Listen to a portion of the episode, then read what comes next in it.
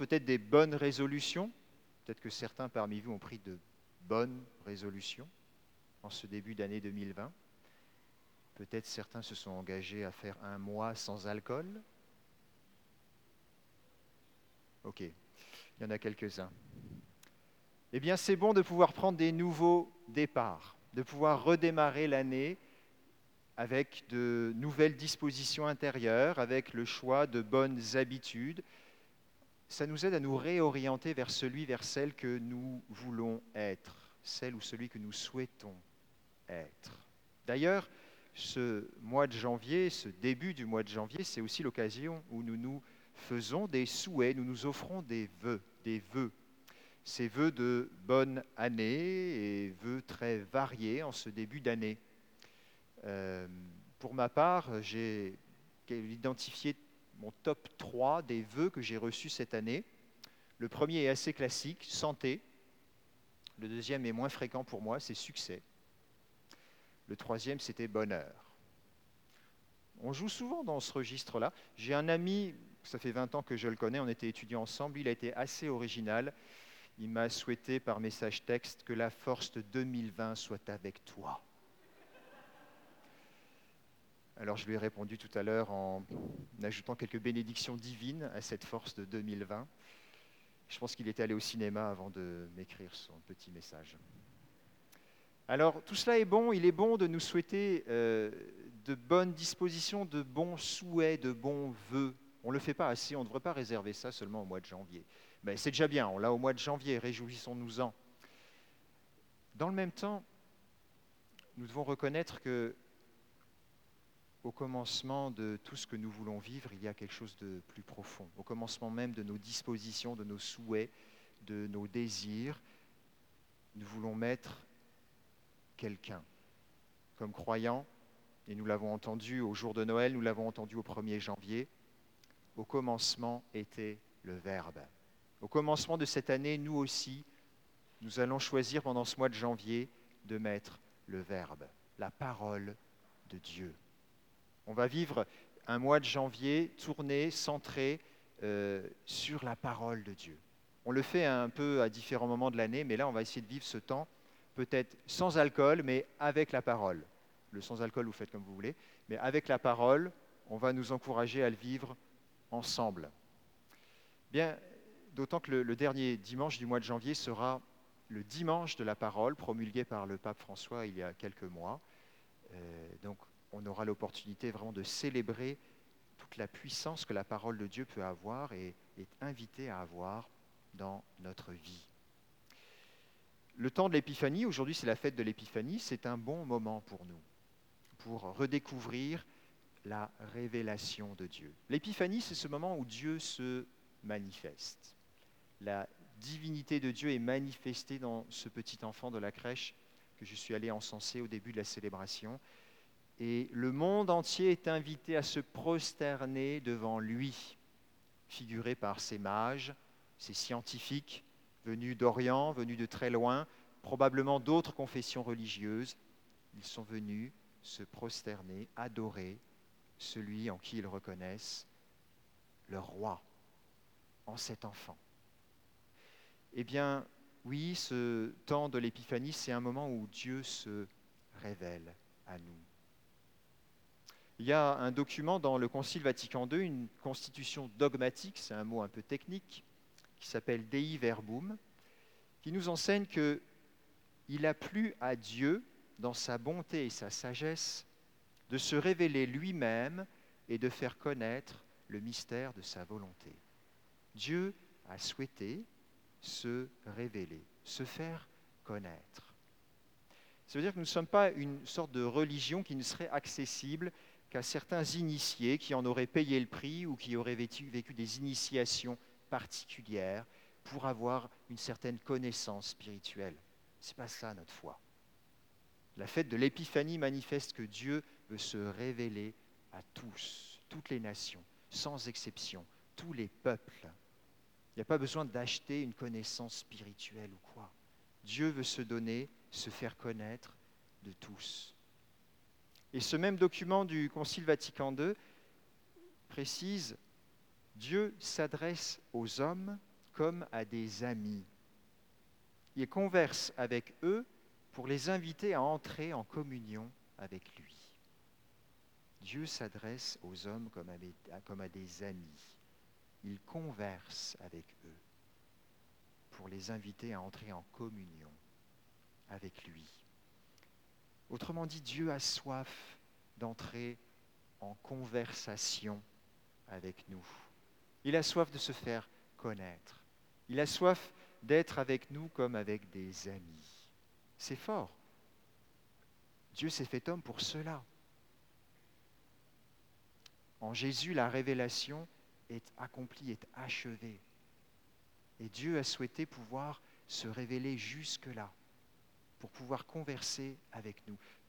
Ça vient comme briser les schémas que nous avons, notre représentation de Dieu, qui est, tellement euh, déformée.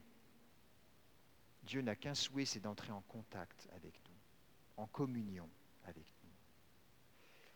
Et la révélation de Dieu, la manière dont Dieu choisit de se faire connaître, elle n'a pas commencé seulement euh, avec l'arrivée du Christ, elle a commencé déjà avant. Depuis longtemps, dans les écrits de l'Ancien Testament, par les prophètes. Et la lettre aux Hébreux nous le dit, Hébreux au chapitre 1, à bien des reprises et de bien des manières, Dieu, dans le passé, a parlé à nos pères par les prophètes. Il a toujours eu ce désir de se faire connaître de nous que nous le connaissions, que nous conversions avec lui comme des amis. D'ailleurs, c'est pour cela que les mages et les juifs du temps d'Hérode, leur premier réflexe quand on va chercher à savoir où devait naître le Christ, c'est d'aller chercher chez les prophètes. On va chercher chez ceux par qui Dieu a déjà parlé et par qui Dieu s'est déjà révélé, s'est déjà fait connaître. Alors l'auteur de la lettre aux Hébreux rajoute un petit élément. Il dit, mais à la fin, en ces jours où nous sommes, il nous a parlé par son Fils qu'il a établi héritier de toutes choses et par qui il a créé les mondes.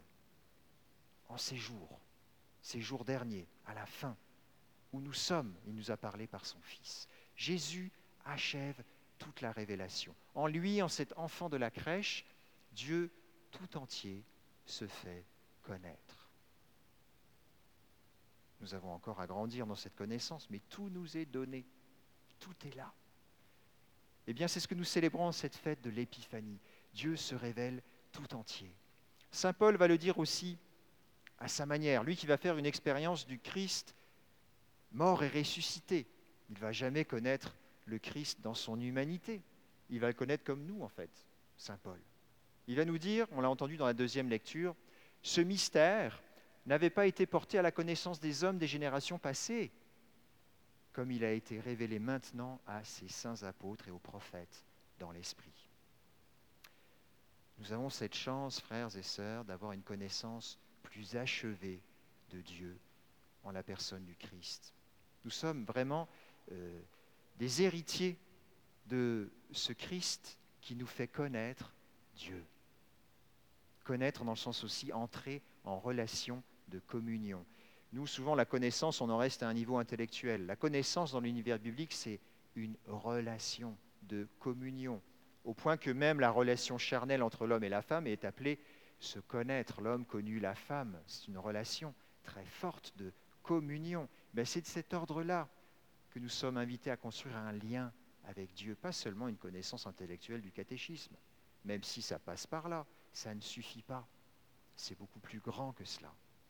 Saint Paul continue, il nous dit, ce mystère, ce mystère qui nous est révélé en la personne du Christ, c'est que toutes les nations sont associées au même héritage, au même corps, au partage de la même promesse dans le Christ, par l'annonce de l'Évangile.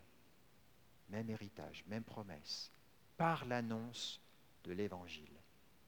Frères et sœurs, Saint Paul nous indique le chemin pour pouvoir accéder à cette révélation, à cette connaissance de Dieu qui veut se faire connaître de nous. C'est par l'annonce de l'Évangile que nous avons déjà reçu, chacun d'entre nous, nous y avons goûté à cet Évangile. qui est une parole proclamée, que nous avons accueillie, qui est venue transformer notre cœur et qui continue chaque jour de transformer notre cœur. Mais nous sommes invités encore à y goûter, encore et encore.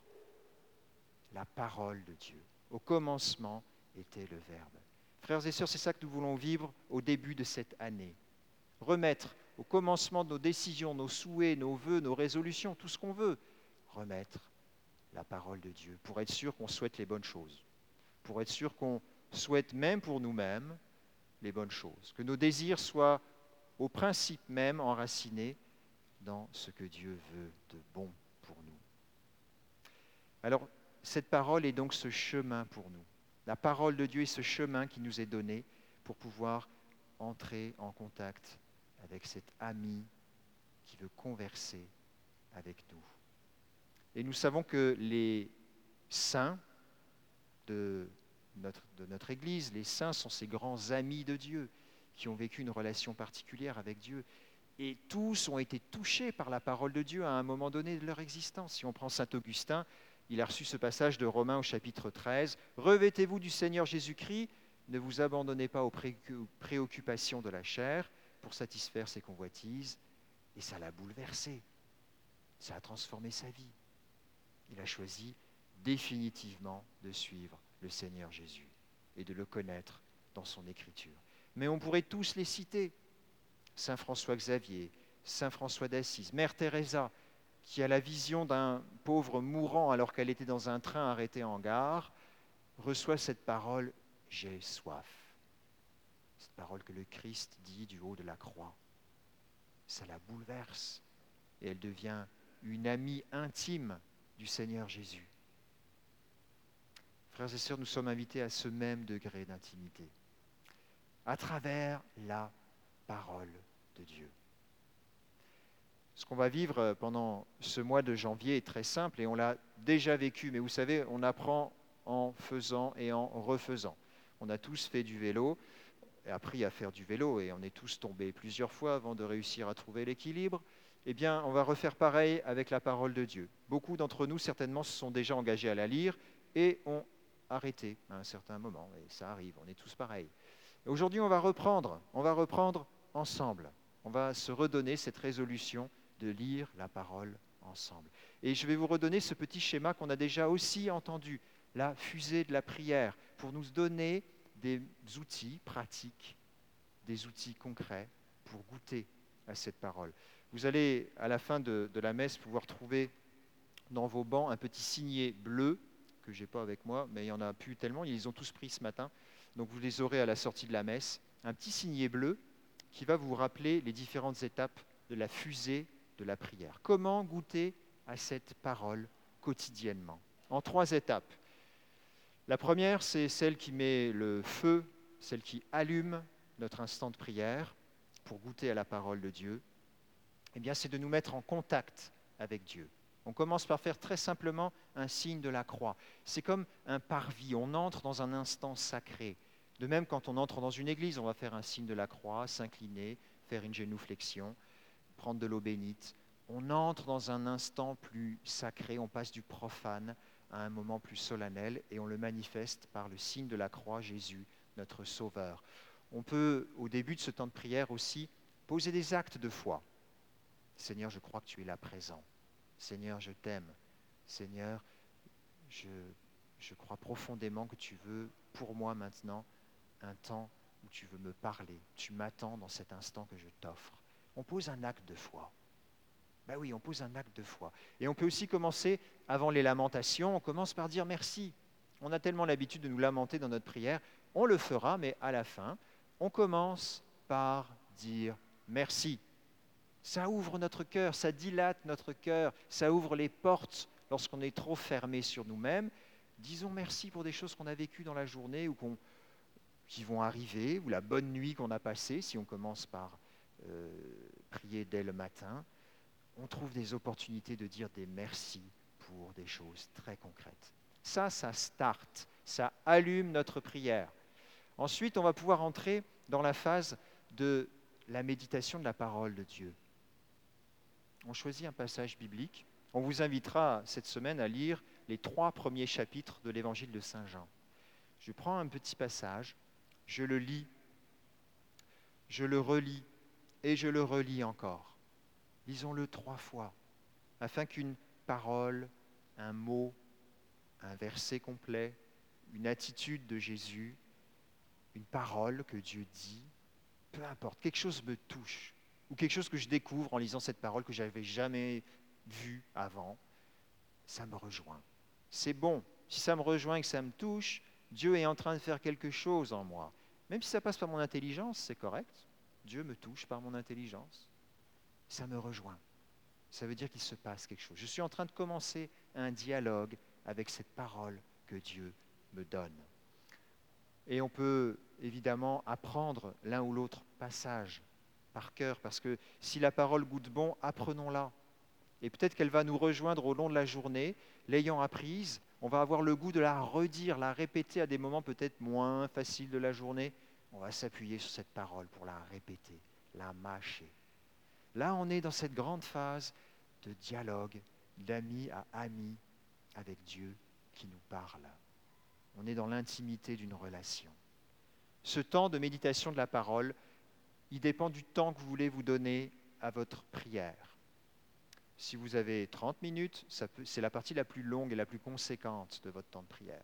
Si vous avez 5 minutes, ben, ça va être inscrit dans ces 5 minutes-là. Mais vous pouvez allonger autant que vous voulez ce temps-là. Il est très bon. Vous en tirerez toujours profit. Le Seigneur vous enseignera toujours quelque chose. Et on finit par l'intercession. C'est le moment où on peut un peu plus se lâcher et se lamenter s'il y a besoin.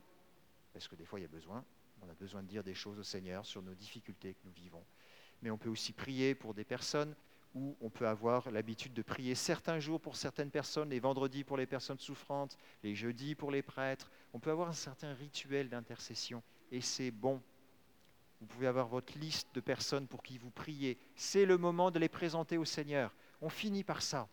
On est comme rapproché du cœur de Dieu, c'est le cockpit de la fusée. C'est le moment où on peut donner au plus proche du cœur de Dieu tout ce que nous portons nous aussi dans notre cœur. Pas très compliqué. Trois étapes, on va les reprendre. Et on finit pardon, par la prière du Notre Père, qui est une bonne manière de conclure l'ensemble de notre prière. C'est la prière même que Jésus nous a enseignée. Donc, un, nous nous prenons et nous entrons en contact avec Dieu. Deux, nous méditons la parole en relisant un passage trois fois ou plus et en apprenant l'un ou l'autre passage qui nous rejoint. Et trois, nous intercédons et nous concluons par la prière du Notre Père. Vous retrouverez ce petit, euh, ce petit mode opératoire dans le signet qu'on vous distribuera à la fin de la messe.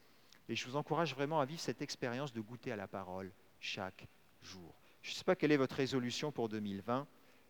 Elle est peut-être très bonne, mais je sais que celle-là est encore très bonne aussi. C'est l'opportunité véritablement de laisser Dieu devenir davantage notre ami. C'est ce qu'il souhaite. Il veut se révéler, continuer de se révéler à nous. Il ne veut pas être un Dieu caché avec la fausse image, l'image tordue que nous avons de lui. Il veut se révéler tel qu'il est. Pour cela, frères et sœurs, nous avons besoin de prendre du temps avec lui et avec sa parole. Alors Seigneur, nous te demandons cette grâce en ce début d'année.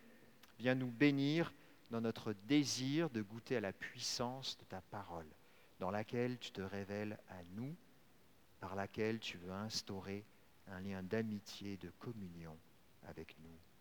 Amen.